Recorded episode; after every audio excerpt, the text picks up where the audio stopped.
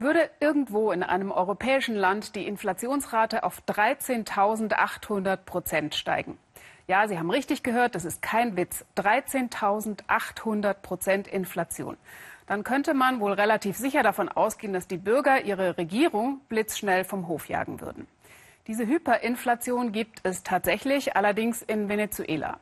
Doch weil der dort herrschende Präsident Maduro Oppositionspolitiker inhaftiert, die Medien gleichschaltet und sein hungerndes Volk mit Lebensmittelspenden etwas alimentiert, ist offen, wie die Parlamentswahl am kommenden Sonntag ausgehen wird. Das Leben ist für viele Venezuelaner nur noch Kampf, wie Xenia Böttcher mit der Altenpflegerin Maribel Villalba sehr eindrücklich zeigt. Maribel ist aufgeregt. So bin ich immer. Das Warten macht mich nervös.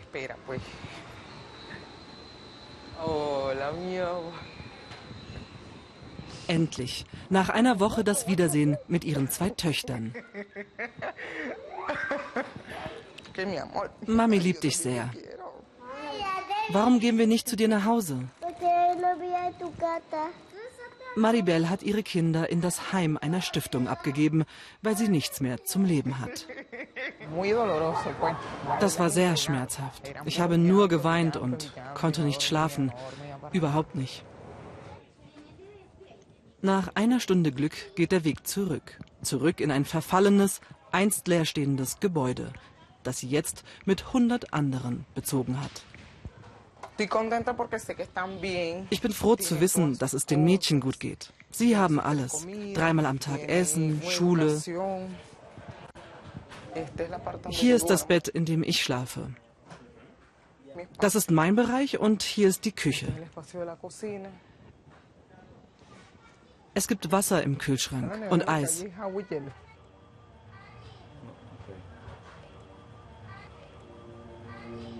Maribels karger Lohn hat in der Krise allen Wert verloren.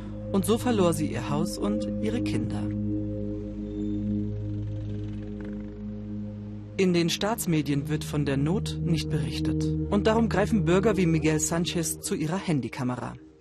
Die Zensur hier ist sehr raffiniert. Wir haben so viele Sender hier, aber sie erfüllen ihre Hauptaufgabe nicht.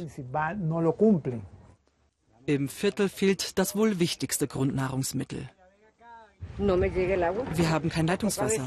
Wenn es überhaupt mal Wasser gibt, kommt es nicht zu uns hoch. Nachbarn haben zusammengelegt, um wenigstens etwas Wasser zu bekommen. Das muss alles da hoch. Wasser, Gas, alles muss diese Stufen hoch. Seit mehr als vier Monaten kommt hier kein Wasser mehr an. Das bringt Hygieneprobleme. Seit 60 Jahren wohnt die Rentnerin hier. Ich will hier weg. Ich will einfach weg. Das bisschen Wasser, das sie hat, teilt sie auch noch. Das Video wird Miguel gleich im Internet hochladen, die Not öffentlich machen.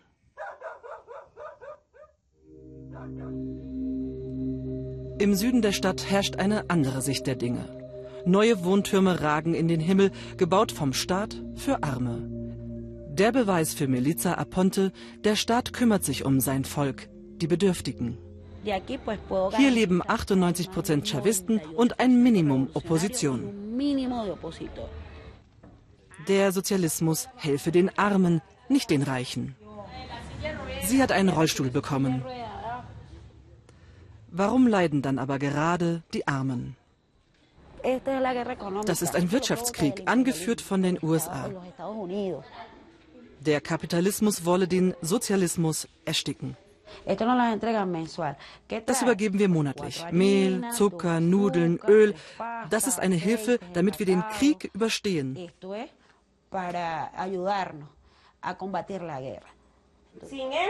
Ohne Präsident Maduro wäre das Land zusammengebrochen. Man hat ihn so sehr angegriffen. Ich hätte an seiner Stelle längst aufgegeben. Er nicht. Warum? Weil ihm das Volk wichtig ist, weil er sich mit den Armen identifiziert. Wer diese Hilfe hier bekommt, wird ihm treu sein am 20. Mai? Das hoffen wir, ja. Echte Venezolaner seien treue Soldaten. So grüßen wir hier aus Venezuela mit der Bibel von Chavez, seinem Vermächtnis in diesem großartigen Buch und unserer Fahne ganz oben.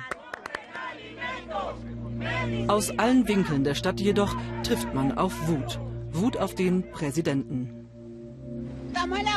Wir stehen hier, um Essen zu kaufen, weil wir sonst verhungern. Schau mich an, wie dürr ich bin.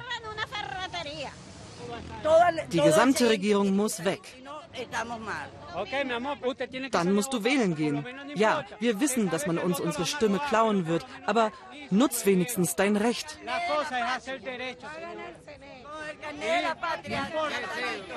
Ich glaube nicht an dieses Wahlsystem. Die Wahlleitung ist bestochen. Die Stimmen sind längst gekauft. Maribel fürchtet, der Sozialismus funktioniere nicht mehr so recht. Andererseits, wenn sie auch eine Wohnung bekommen könnte, dann würde sie sofort Maduro wählen. Dann könnte sie mit ihren Kindern leben.